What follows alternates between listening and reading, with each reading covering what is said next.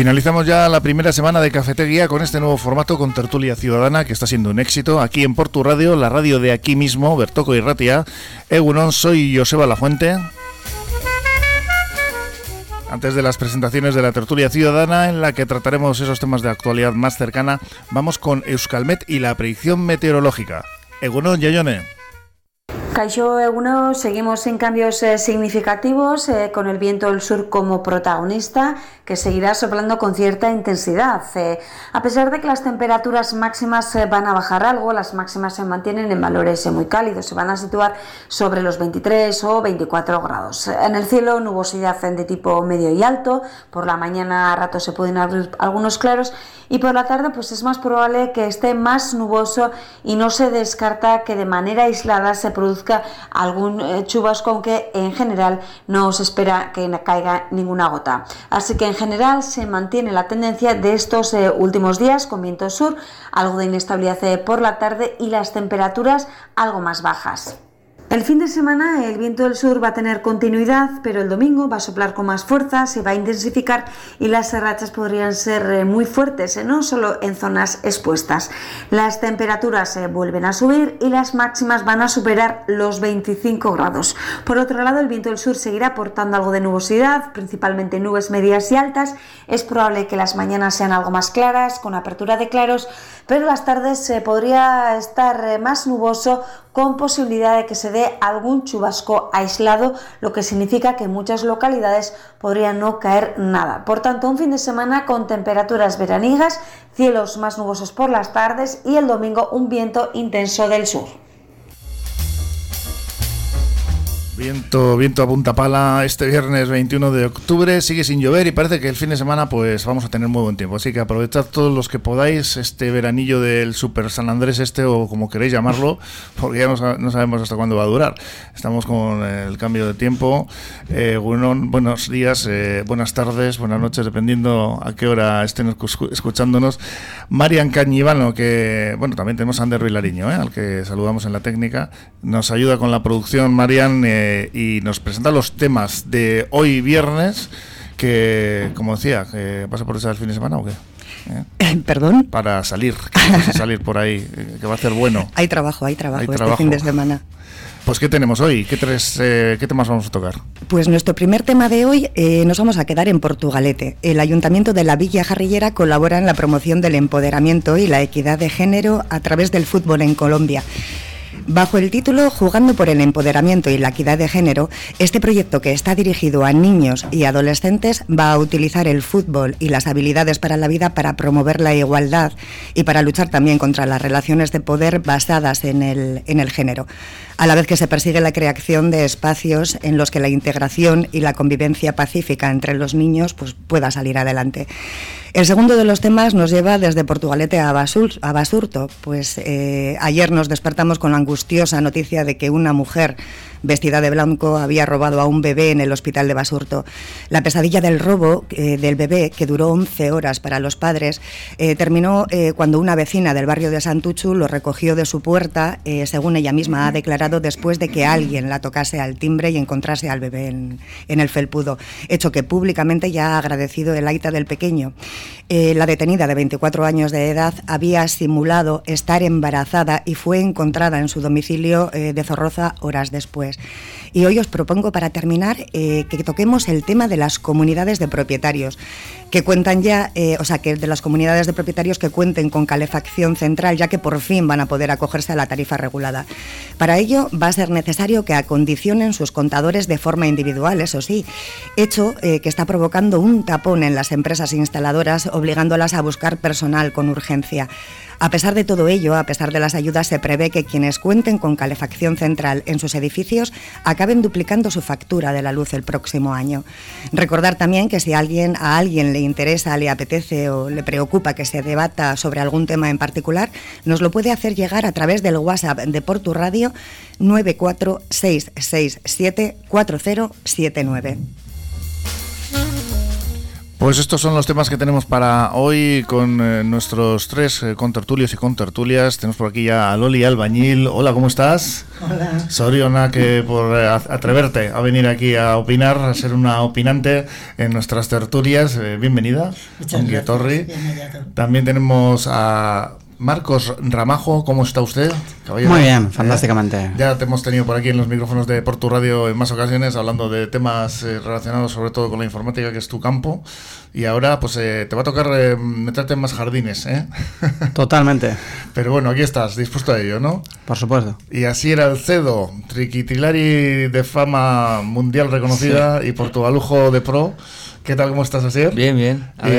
y, autor de una letra muy, muy importante, ¿no? Que como ah, bueno, sí. esa, esa, canción que, bueno, ya se quiere convertir en un himno, ¿no? Sí, bueno, parece que sí. Esta, esta tarde también la tocamos ahí en, en la iglesia de Santa María. Bueno, pues poco a poco lleva haciendo su camino también. Cuéntanos qué canción es. Ah, la, bueno, la, la del 700 aniversario, ¿no? De Portugalete, pues que me comentaron para ver si colaboraba. Que tiene título, ¿no? Sí. Eh, canta tu fuerte. Canta tu fuerte, eso, te iba a decir.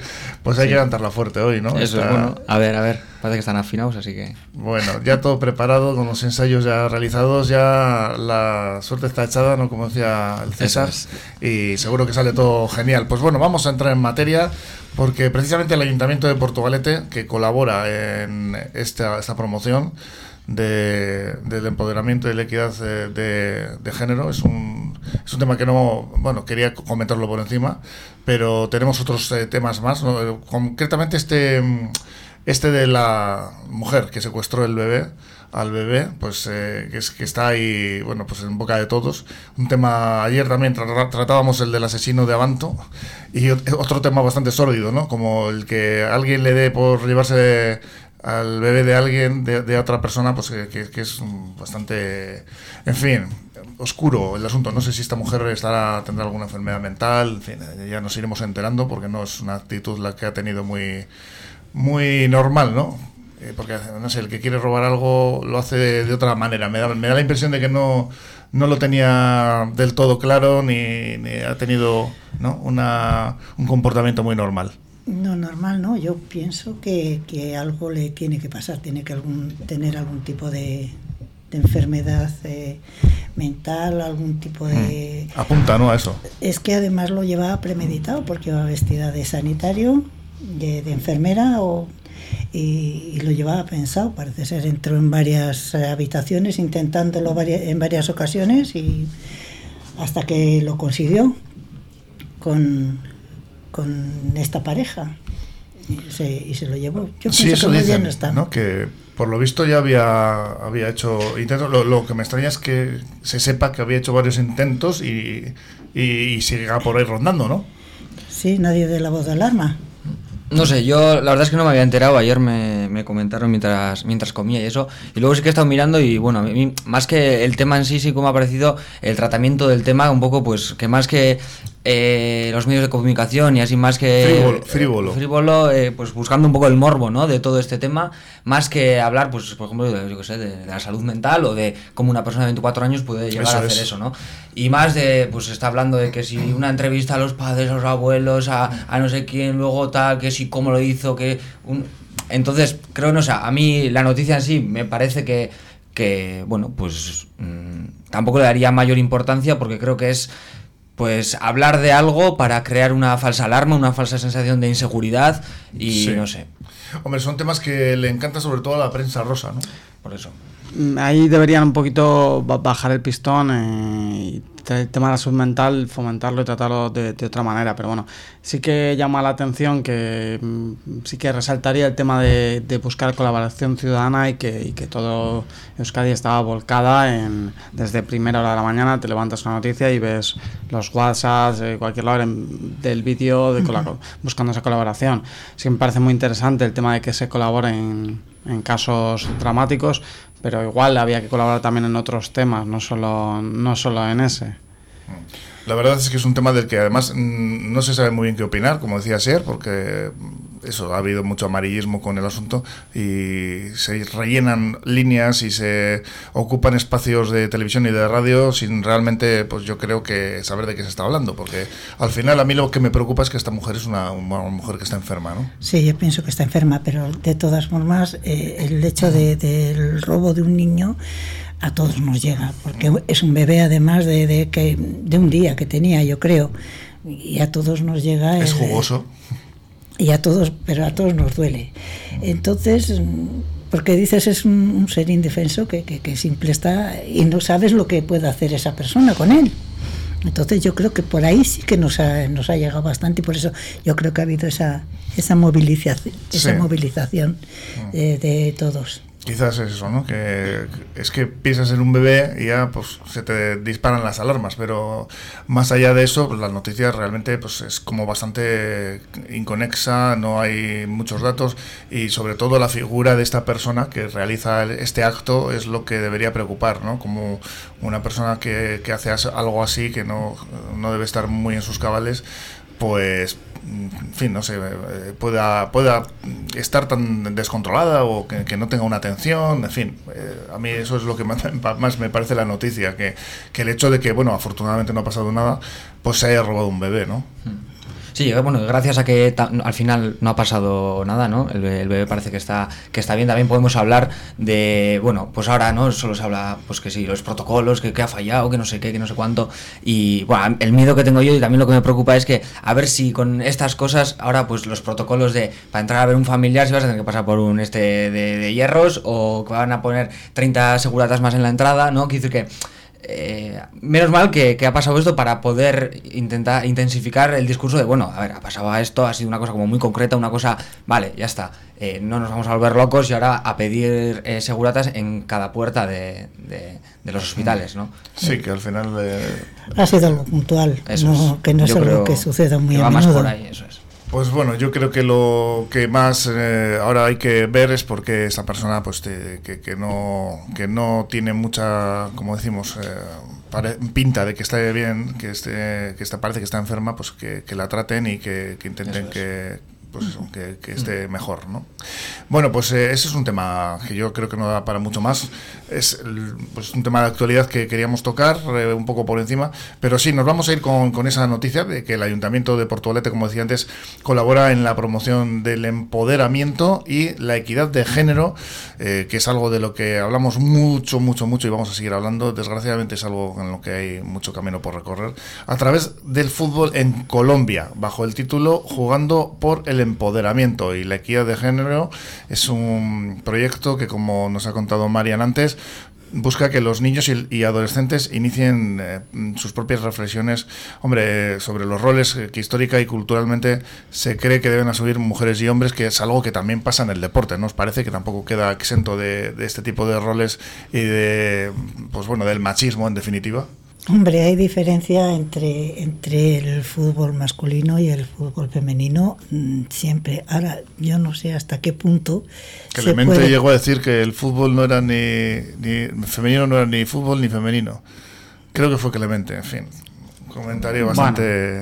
hay, hay, que ponerlo en contexto mm, de Clemente ya hace unos años, además, y, y bueno, lo hablaba desde la perspectiva de competición pero bueno, sí que es verdad que se debería potenciar más ese, ese deporte femenino, esa inclusión, eh, esa apuesta por, los valores y por mm, pues normalizar y ese cambio de roles y bueno, sin, sin necesidad de irnos a Colombia, que evidentemente allí pues tiene un problema más grave de, de machismo y de, y de roles en casa que de lo que podemos tener aquí pero aquí seguimos viendo... No es un consuelo, desde luego, ¿verdad? Claro, seguimos viendo comportamientos parecidos y, bueno, creo que perfectamente el mismo, este mismo proyecto, según se titula y según los valores que fomenta, se podría aplicar aquí perfectamente, más cuando, bueno, conocido un poquito el ámbito del fútbol del fútbol femenino, tanto a nivel de fútbol 11 como a nivel de fútbol sala, y creo que les queda mucho camino por hacer y mucho, mucho apoyo por por recibir en ese aspecto. Así es. Sí, yo cuando vi la noticia, pues, o sea, por una parte, obviamente, este tipo de iniciativas siempre son bienvenidas, más en un país que sufre tantas y tantos tipos de violencia diarias, ¿no? En todos los ámbitos de, la vida en Colombia. Eh, y bueno, bien. Lo que pasa es que cuando vi la noticia sí que eh, en sí el concepto fútbol y, equidad y, empoderamiento femenino me parecían hasta palabras eh, totalmente contradictorias. No por el fútbol en sí, el, deporte, obviamente el deporte, fútbol, un deporte maravilloso. Lo que pasa que bueno, o sea, yo creo que sí que habría que estamos ya a tiempo y en un momento en el que hay que hablar del el, papel que desempeña el fútbol masculino, sobre todo en la perpetuación de los valores machistas, de los valores patriarcales. Y no sé, quiero decir que tenemos muchísimo que hacer y sobre todo muchísimo que debatir sobre, sobre esto, sobre lo que habéis comentado, ¿no? Eh, el espacio que coge en los medios de comunicación el, el, fútbol masculino, el espacio que cogen ya solo en los patios de los colegios el fútbol, ves pues todos los chavalitos eh, jugando al fútbol con su pelotita y las, las niñas, donde, ¿en qué zona? ¿no? O sea, el espacio físico que ocupa el fútbol en sí, los valores que se hegemonizan gracias a, pues, eh, a una frase que pueda decir un futbolista, luego la repiten como loros los chavales en las escuelas. Entonces, creo que hay muchísimo que hacer, es como un chocolate muy grande porque, bueno, es ya parte ¿no? de la cultura de, aquí, el fútbol, el athletic, y bueno, yo creo que es un, es un chocolate y un melón bastante gordo que hay que abrir, sí. Se utilizará el fútbol y las habilidades para la vida como estrategia para deconstruir las relaciones de poder basadas en género, promover la equidad de género y propiciar espacios de integración y convivencia pacífica entre niñas, niños y adolescentes afros e indígenas de dos barrios de la comuna 2 y 3 barrios, eh, mm, tengo aquí apuntado, de la comuna 6 de Quibdó y Chocó, apuntabas tú lo del chocolate, en Colombia. Pues eh, esa es la idea, que pues sí, que la hegemonía masculina, que el patriarcado también eh, pues está lógicamente en el deporte y no, no se queda solamente en algunas cosas, ¿no? que al final pues eh, visibilizar esa realidad, ¿no? yo creo que de eso se trata. Bueno, yo creo que este, este programa en sí, este del Ayuntamiento de Portugalete, es tan, tan bonito como difícil, porque intentar esa integración usando el fútbol, eh, estamos hablando de como... El deporte masculino por excelencia, ¿no? Lecciones de vida. No, no, simplemente un deporte que es bastante... que es el que lo juega o el que lo practica. Eh, se calienta mucho. Entonces estamos hablando de, eso, de lecciones de vida, pues estamos hablando de, yo qué sé, de, empatía, de tratar con la gente, de hablar, de, de dialogar, de, pues eso, empatizar. Todo eso me parece a mí totalmente contrario, vamos, me suena a utopía. El proyecto es muy bonito en sí, pero también como es en las bases, digamos que es en los niños, en los jóvenes, pues puede ser que, oye, de las raíces va creciendo el árbol y, quién sabe si, si, en un momento dado, pues esos mismos eh, chicos, al ser hombres o chicas, al, ser mujeres, pues utilizan esas, esas eh, enseñanzas de vida, esa forma de, vivir y saben y aprenden a, pues a hablar, porque la verdad que, que en el fútbol se habla poco, se grita mucho. Así es. Bueno, yo lo veo un poco mm, más que lo enfocan a demostrar en un país que es bastante masculinizado, obviamente más con bastantes tintes machistas, a demostrar que las mujeres también pueden hacer esa actividad, que pueden eh, normalizar, que pueden hacer lo que quieran, que pueden estar en otros papeles que no es exclusivamente el de la casa o el de otro tipo de papeles más sexualizados. Y sí que me parece una idea pues que choca y que puede generar impacto en la comunidad ver que hay un equipo de mujeres que aquí lo tenemos evidentemente más normalizado, cada día mm, más visibilizado y que allí no creo que tenga esa visibilidad ni siquiera esa participación. Entonces, bueno, sí que lo veo en el concepto bastante, bastante difícil que logre, bueno, tantos resultados. Me parece que el título era un poco pomposo. Sí, un poco apuloso. Sí. Luego también a mí me parece importante con qué perspectiva se hacen estas cosas, ¿no? O sea, desde la perspectiva de que, bueno, nosotros de que somos un país igualitario, eh, no machista y tal, ¿no? Y vamos a enseñar o vamos a dar dinero para que un país machista y no sé, en plan, no, no, no, nosotros también tenemos aquí eh, tenemos aquí lo que tenemos. Y entonces me parece que es interesante porque igual pues por, por tema económico es más fácil aportar ese dinero, pero también que la visión sea de igual a igual y no de nosotros vamos a enseñar porque ya lo tenemos hecho. ¿no? Sí, está claro, ¿no? Que como decíamos antes, no hay que consolarse con que en otros sitios están peor, sino, ni dar ejemplo, no se trata de eso, ¿no? Sino de que hay que luchar para que estas desigualdades no se sigan produciendo y no de, de, forma que es a lo que tú te refieres, me imagino, condescendiente, ¿no? Eso es. Eso es. Bueno, pues sí, yo creo que, bueno, se, intentará hacer así, espero, ¿no? Vamos a ver, porque, como decíamos, es eh, una zona, pues en Sudamérica en general, casi todo Sudamérica, pues es bastante pues, eh, en este sentido machista, se puede decir así, y no quiere decir que aquí no lo sea, no lo seamos eh, o no tengamos que mejorar muchísimo, ¿no? pero mm, en cualquier caso sí que es verdad que el fútbol pues, me parece que es un, territorio muy masculinizado y respecto a lo que tú apuntabas antes, Asier, ¿no os parece que también la atención que se, que se dedica en los medios de comunicación al deporte en general masculino es mayor y mm, es válida la justificación de, o la excusa de que claro, los intereses económicos de las empresas de comunicación van en función de sus audiencias mm, y la audiencia le dedica menos atención también, a, su vez es una pescadilla que se muere de la cola, ¿os parece? Eso es algo que viene de atrás ya. Se ha quedado así porque viene atrás de, de las mujeres no hacíamos deporte eh, los que hacían deporte eran los hombres y, lo que han forzado han sido los hombres. Entonces, viene de atrás. Si hubiera sido eh, más igualitario, entonces yo pienso que, nos hubiéramos adaptado igualmente al deporte masculino y femenino. Bueno, yo creo que, que hay que ver un poquito, coger la prensa, coger el, el telediario, coger, más, bueno, los minutos de radio y yo cambiaría un poquito lo que estáis indicando y, directamente diría cuántos minutos se dedica al fútbol, qué porcentaje se dedica al fútbol y qué porcentaje se dedica al resto. Es decir, si cogemos un telediario de 15 minutos de deportes y 9 minutos se le han dedicado al fútbol al fútbol masculino y 6 minutos al resto de deportes, ya qué les va a quedar a la parte del deporte femenino si en cualquier deporte minoritario, como yo sé base que le gusta el remo, cuesta encontrar información prácticamente. Eh, si... Por ahí va un poco mi pregunta, ¿no? Si no se trata tanto de un tema, en este caso, mm, de desigualdad eh, de sexo, sino de, de que realmente hay, hay cierto interés por parte de la audiencia que ya genera que haya una desigualdad en la información.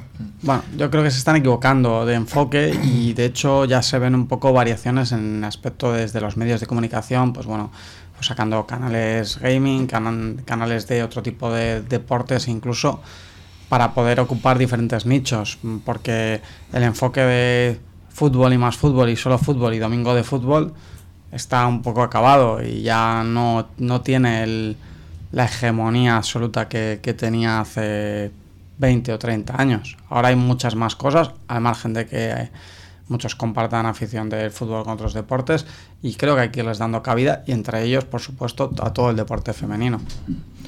A mí me alegra escuchar que, no sabía yo, eh, yo pensaba que estábamos todavía un poco más atrás en el sentido de, de que ya no es la hegemonía total del fútbol. A mí pues la sensación es que está todo el rato jugando al Atlético, o sea, todo el rato es como una cosa, la sensación, obviamente, que yo ni veo a tele, ni, o sea, estoy un poco en ese sentido, pero bueno, esa sensación, me alegro, oye, que sí hay, diferentes cosas, ¿no? Y a veces yo creo que hablamos sobre el interés que tiene la gente como si el interés sería que alguien nace y le gusta el fútbol, ¿no? Al final eh, es una o sea, es una construcción cultural eh, el fútbol como eh, y, igualmente puede ser una decisión política cambiar los gustos de, toda una sociedad. Es decir, que hay países en los que políticamente se, se, se decide en una mesa que el deporte nacional va a ser X, y gracias a mil, eh, o sea, gracias a campañas, gracias a, sensibilización, el deporte nacional se, se, cambia. O sea, quiere decir que eh, hoy en día es una decisión política que el fútbol sea hegemónico en todos los lados y es una decisión política que sea hegemónico el fútbol masculino y el, deporte masculino. O sea, no es como una cosa aislada de todas las violencias machistas, de todo, eh, de toda, o sea, de todo el sistema, ¿no? Es una cosa más que aporta también. Entonces, que no es como si llueve, que pues bueno, pues sí pasa, ¿no? No, o sea, se decide cuál tiene que ser el gusto y el interés de una audiencia entera o de, de, la sociedad en general. ¿Por qué crees que es así? ¿Que hay tanto interés en que el fútbol sea hegemónico en los deportes? Bueno, yo creo que históricamente el fútbol no ha desempeñado un, trabajo de un poco de aborrecimiento de las masas, ¿no? O sea, eso es, eso es así. Un poco en los peores momentos de que, pasa una sociedad. Pan y circo, ¿no? Eso es, pues te, ponemos el fútbol y si gana tu equipo, pues te olvidas de que pues eh, te han bajado el sueldo. O que Pero podría ser de voleibol, quiero decir, ¿por qué el fútbol? Porque Bueno, pues al final en Inglaterra no surgió ahí y, todo el movimiento obrero se volcó también en el fútbol, fútbol y bueno, pues que en otros países es otro otro que es un deporte importado efectivamente de Inglaterra mm. y que luego pues eh, aquí los ingenieros que venían de, Inglaterra son los que lo traen. Y de hecho el Atlético Madrid lo fundaron ingenieros vascos.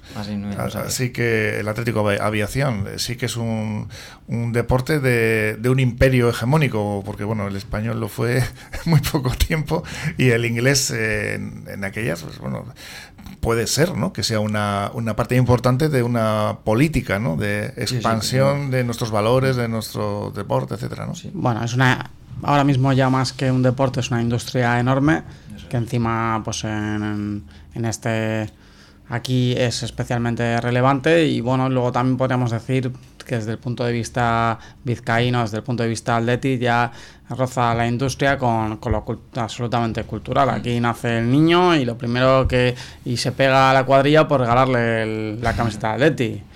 Entonces, bueno, ya entra un poco en, en toda la parte de lo cultural. De hecho, si a mucha gente le, le preguntas, pues es del Atleti, pero no le gusta el fútbol o, o le importa mm, más bien poco. Entonces, bueno, ya tampoco mm, comentaba que se decide que es hegemónico, bueno, se decide fomentar la tendencia que ya viene de, de 60 años atrás que, que interesa que interesa a todos los que están y que no interesa mover ese status quo, no interesa que haya diferentes variables o muchas más variables en el, en el entorno. Es que el fútbol mueve cantidades obscenas de, de dinero también eso también interesa mucho, ya más, pues como has dicho, como el negocio. Más que lo que es a, la gente, por supuesto, le gusta, pero si te están dando eso, te están dando eso, pues tienes que, que tiene que acabar gustando, te, te, están bombardeando en todo momento y, y, te llega y te llega y como mueve tanto dinero es lo que conviene.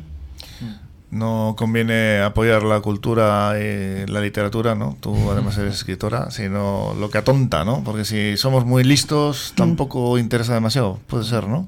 También, claro. Bueno, pues no sé, seguimos hablando de ello porque es todo para más y para mucho, pero bueno, ahí quedaba esa noticia de que el Ayuntamiento de Portugalete, pues bueno, ha colaborado en esta promoción del empoderamiento y la equidad de género a través del fútbol en Colombia, una iniciativa diferente, nueva, porque no conozco que hubiera nada similar y que nos parece pues muy acertada. Vamos a ver si tiene un buen resultado y como decíamos antes, que no sea desde la condescendencia, que aquí tenemos todavía mucho trabajo por hacer. Vamos a hacer una pequeña parada aquí en Cafetería en la Tertulia Ciudadana y vamos a volver enseguida con el último tema que nos queda por aquí.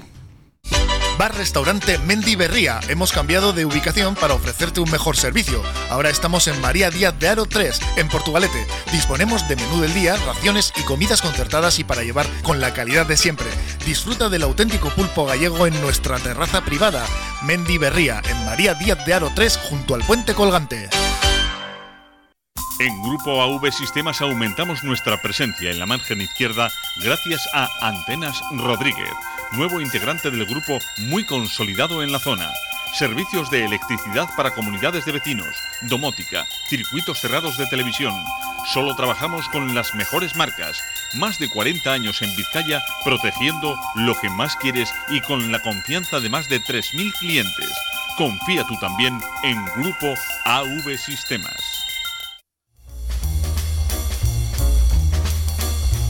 Seguimos en Cafetería, en la tertulia ciudadana de este viernes 21 de octubre. Hemos tratado dos temas, uno de una campaña del ayuntamiento promoviendo la equidad eh, de género en Colombia, en eh, un el título concretamente es Jugando por el empoderamiento y la equidad de género, el proyecto que ha buscado, pues que va a buscar que los niños y adolescentes reflexionen sobre los roles que les eh, están atribuyendo, ¿no? cultural e históricamente y que pues no son precisamente igualitarios. Eh, en este caso, pues el fútbol es, yo creo que un, sitio y un campo, nunca mejor dicho, en el cual hay que hay que atacar eh, siempre porque no, no podemos bajar la guardia en esto. Y también hemos hablado de, de ese, bueno, pues un tema que desgraciadamente ha, ha cobrado demasiada demasiada trascendencia, pues que bueno, sí, lógicamente nos toca a todos, ¿no? Cuando se habla de bebés, ese secuestro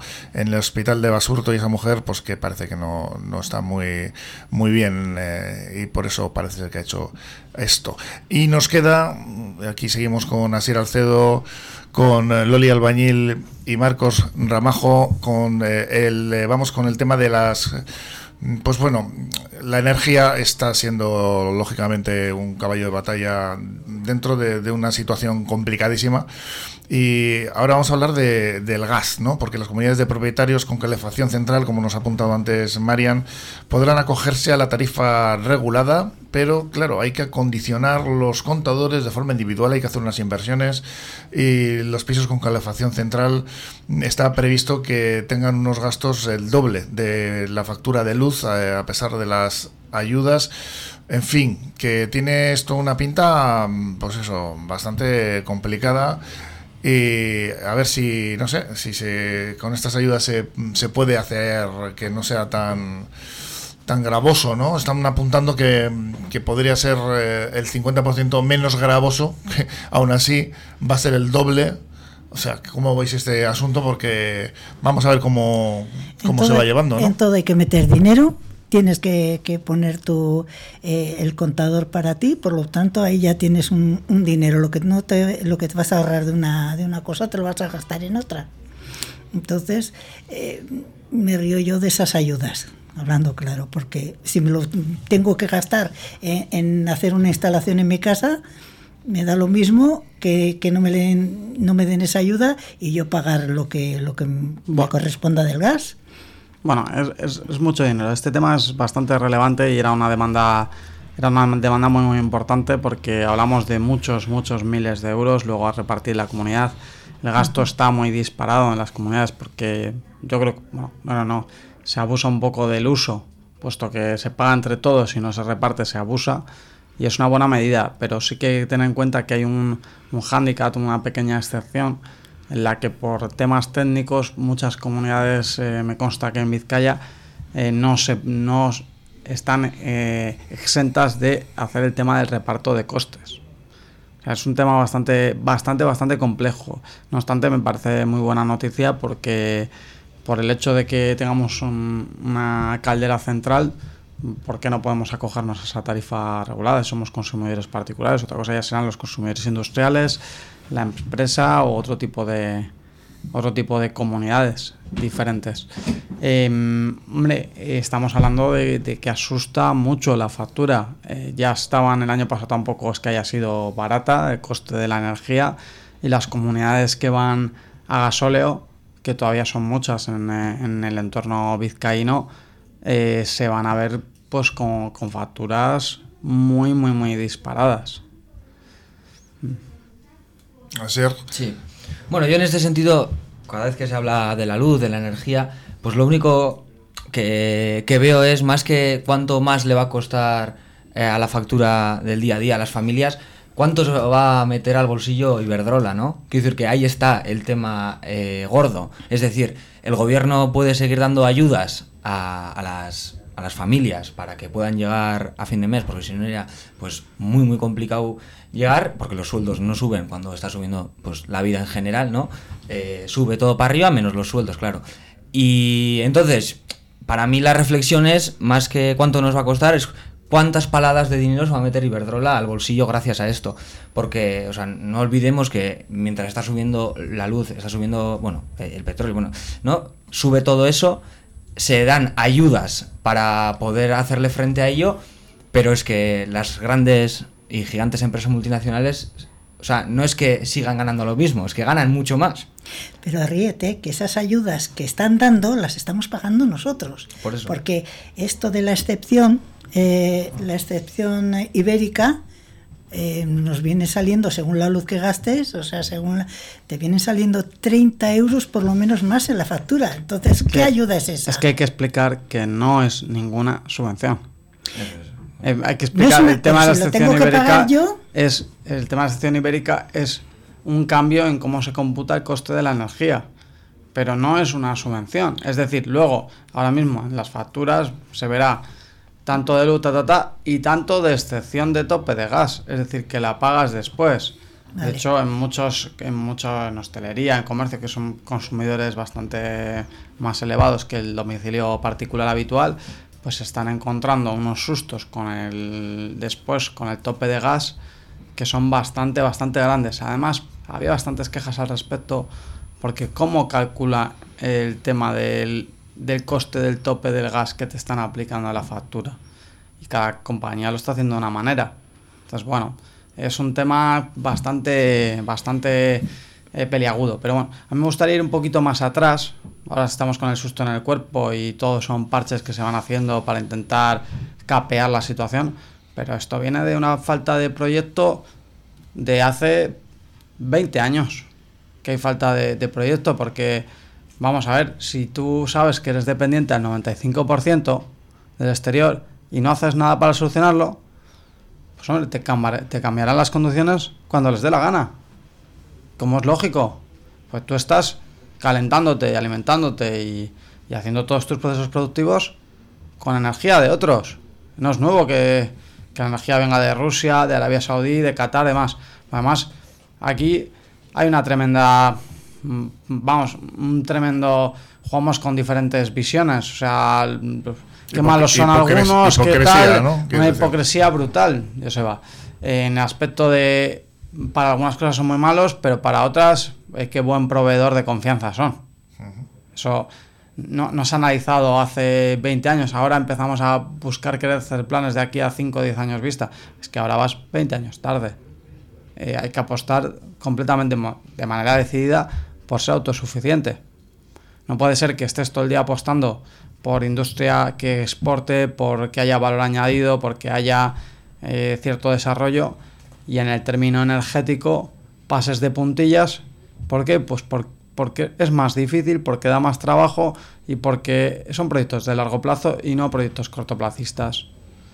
Vamos, ahora difícil arreglo tiene, esto va a seguir así y nos viene un invierno muy largo y también me he hecho la jugada un poquito de se ha puesto a 400, ahora te lo ponen a 250 el megavatio y te parece que ya es normal. Pero bueno, por ejemplo, el gasoil y la gasolina. El gasoil no va a volver nunca a bajar. Pues ya el problema es un problema de cuestión de refinos, un problema de que la materia prima para hacer el, el refino del gasoil principalmente venía de, de, Rusia, que lo mandaba refinado y por eso los costes de, eran mucho más bajos no volver a bajar. Entonces eh, nos tenemos que ir acostumbrando a ese, a ese entorno. Yo, o sea, en ese sentido también, eh, bueno, me parece que es un tema que ya desde los movimientos sociales, ecologistas, se lleva muchos años hablando sobre la soberanía energética, sobre los modelos vitales en los que estamos sumergidos en, en cuanto consumimos, cuál es nuestro modelo eh, eh, de, consumo, ¿no? Y bueno, es un tema que se iba hablando, pero se iba hablando desde los sectores que no tienen un poder eh, para poder cambiar eso, tienen un poder para, para teorizarlo. Pero yo aquí voy a matizar. Aquí hay una hipocresía enorme y a todo el mundo hay que darle detrás de las orejas. A todo el mundo. Y a los ecologistas y a los que van de economía sostenible, más todavía. Porque no conozco ya ninguno que no se vaya de vacaciones a, a, Mallorca, Tailandia o a donde sea. Que coger un avión para cruzar el charco es una contaminación brutal. O que no tenga el armario lleno. Pero bueno, eh, eso es más igual una decisión personal. eso sí, Y bueno, ahí, pero yo hablo ya como colectivos y como, como propuesta. Pero el colectivo empieza por lo personal. Sí, sí, sí, obviamente. Eh, entonces, yo creo que hay. Eh, se habla, hay gente que le gusta ponerse las banderitas y que le gusta vestirse, pero no, no, es, una, no es una realidad. Tú te refieres a los hábitos de consumo, ¿no? Yo me, yo me refiero a cómo vivimos, Joseba. Eh, nadie se quiere bajar del burro de comer tres veces al día, de tener mm, luz en casa, de estar el móvil 24/7, de que todas las telecomunicaciones funcionen. Todo eso es energía. Sí, pero bueno, hay cosas que son básicas, ¿no? Pues comer tres veces al día, luz en casa. Que dices que son. Eh, hoy en día tener un móvil también es algo básico. Pero, mm, pero para. Una necesidad básica para poder trabajar. Para Cuidado, pero entonces, ¿cómo involucionamos ese consumo de energía? Sí, si todo lo que estás diciendo, si cada vez hay más cosas que son básicas. Porque usar el ordenador 10 horas al día si trabajas con el ordenador también es básico, pero es energía. Sí, por eso creo que el debate está ahí, en, el, en, en cómo vivimos y, en- y sobre todo, no solo en cómo vivimos, sino eh, mientras la red pública eh, eh, de, de, de luz esté en manos privadas, es que es imposible. Es que es algo como... Pero al, al margen del- de, si está en manos privadas o en manos públicas, que ahora nos daría exactamente. Hombre, exactamente igual. Pues mu- muy parecido. No sé, no se Hombre, va a dar. eh, sí que es verdad que la privatización de ciertos sectores ha hecho mucho daño ¿no? al, ciudadano. Pues es como si privatizarían el agua. Bueno, que ya hay Está- están quien en- Bueno, quiere, están en ¿no? ello, Quien sí, quiere sí, todo ahí. viene, todo llega. Hombre, son dos cosas diferentes, ¿no? Eh, Entiendo yo. Pero bueno, eh, lo que, es que nos quedamos sin tiempo, ¿eh? No- no- por eso es corto un poquito. Porque es un tema, la verdad es que da para mucho. Pero bueno, centrándonos un poco ya por terminar sobre lo que estamos hablando, el eh, asunto de las calefacciones y de las eh, ca- calefacciones centrales más concretamente, eh, está ahí. Esto lo tenemos eh, a la puerta de casa, nunca mejor dicho. Y estas ayudas van a servir, no van a servir. ¿Qué opináis ya por, por finalizar Es- un poco el tema? Es que otra vez volvemos a, que no es una ayuda. Es, bueno, le, han llamado así. es que no es ninguna ayuda. Aquí no se está poniendo dinero. Están permitiendo que las comunidades energéticas se adhieran a la tarifa regulada como un consumidor normal. Es decir, que en- por el hecho de que estés en una comunidad no tengas que pagar más que si lo tuvieras individual. Mm, bueno, pues ayuda se le está llamando a todo porque en el contexto electoral interesa, pero no es cierto. No es cierto, es un cambio normativo. Punto. ¿Que nos puede, que puede venir bien al consumidor? Sí, pero no es una ayuda. A ser. Es más, yo también, o sea, un parche en una válvula llena de, de agujeros, ¿no? Pues aire ahí sale por todos lados y Iberdrola sigue ganando lo que gana. Y los bancos, ¿no? Eso es. Loli. Nada, nos volvemos a las cavernas y ya está, queda donde estábamos bien. Y no tenemos problemas de ningún tipo. Hemos evo- evolucionado y hemos evolucionado pues eh, de forma equivocada. Pero ya bueno. está. Y cuando se cae el burro se le dan los palos y ya está. Mm. No es más. Aquí es, hay que decir que se ha crecido sobre una economía fosilizada y que no es sostenible, pero que lo sabemos hace 40 años no hemos hecho nada para, para evitarlo. Pues nos quedamos con estas reflexiones. eh, son temas de energía que vamos a seguir hablando de ellos, por supuesto, porque están ahí. y es una problemática más con el tema de. Ahora hay más guerras, pero parece que solo hay una guerra que es la que nos está afectando económicamente. Y hablaremos como todos vosotros. Aquí esperamos, eh, os esperamos el próximo viernes, de nuevo en la tertulia ciudadana, Cafetería, Asir Acedo, Esquerri Casco, Casco, es. Marcos Amajo, Esquerri Casco. Muchas gracias. Y Loli Albañil, es que ricasco. Sí. Aquí estaremos con ellos y aquí seguimos también con la próxima entrevista, ya la última de esta semana en Cafetería, que va a ser enseguida con Emma López de Salazar Aves Bacha. Aramburzabala Consulting en Portugalete. Experiencia demostrada en asesorar a pequeñas y medianas empresas. Si eres autónomo, son especialistas en tu negocio y conocen las diferentes formas de ayudas y beneficios fiscales en momentos tan difíciles como estos. Aramburzabala Consulting en la Plaza del Cristo número 1 para seguir avanzando juntos. En Arreglos de Ropa Naim dan solución de forma artesanal a todos tus arreglos. También realizan transformaciones de todo tipo de prendas y son especialistas en cuero. Arreglos de Ropa Naim, en calle Nafarro a 14. Presupuesto sin compromiso. Te atienden en persona o también por teléfono y WhatsApp. 644 064 189 644 064 189 Arreglos de Ropa Naim. Arreglos para toda la vida.